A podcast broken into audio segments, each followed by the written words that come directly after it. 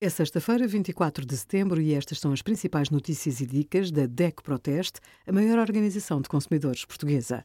Hoje, em DECO.proteste.pt, sugerimos: o Dia Nacional da Sustentabilidade foi aprovado para 2022, como proteger-se de burlas com a app MBWay e os resultados do nosso teste a produtos para eliminar lêndias e piolhos.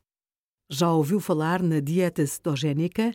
É um regime alimentar que distribui os nutrientes em relação ao valor calórico total para um dia em 60% de gordura, 35% de proteínas e 5% de hidratos de carbono. Privilegia o consumo de gorduras boas, como o azeite virgem extra, amêndoas, nozes, cajus, ovos, sementes e peixes gordos, como o salmão.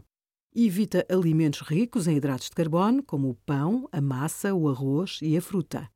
No entanto, é preciso estar alerta para os efeitos secundários a longo prazo devido à pouca diversidade de alimentos.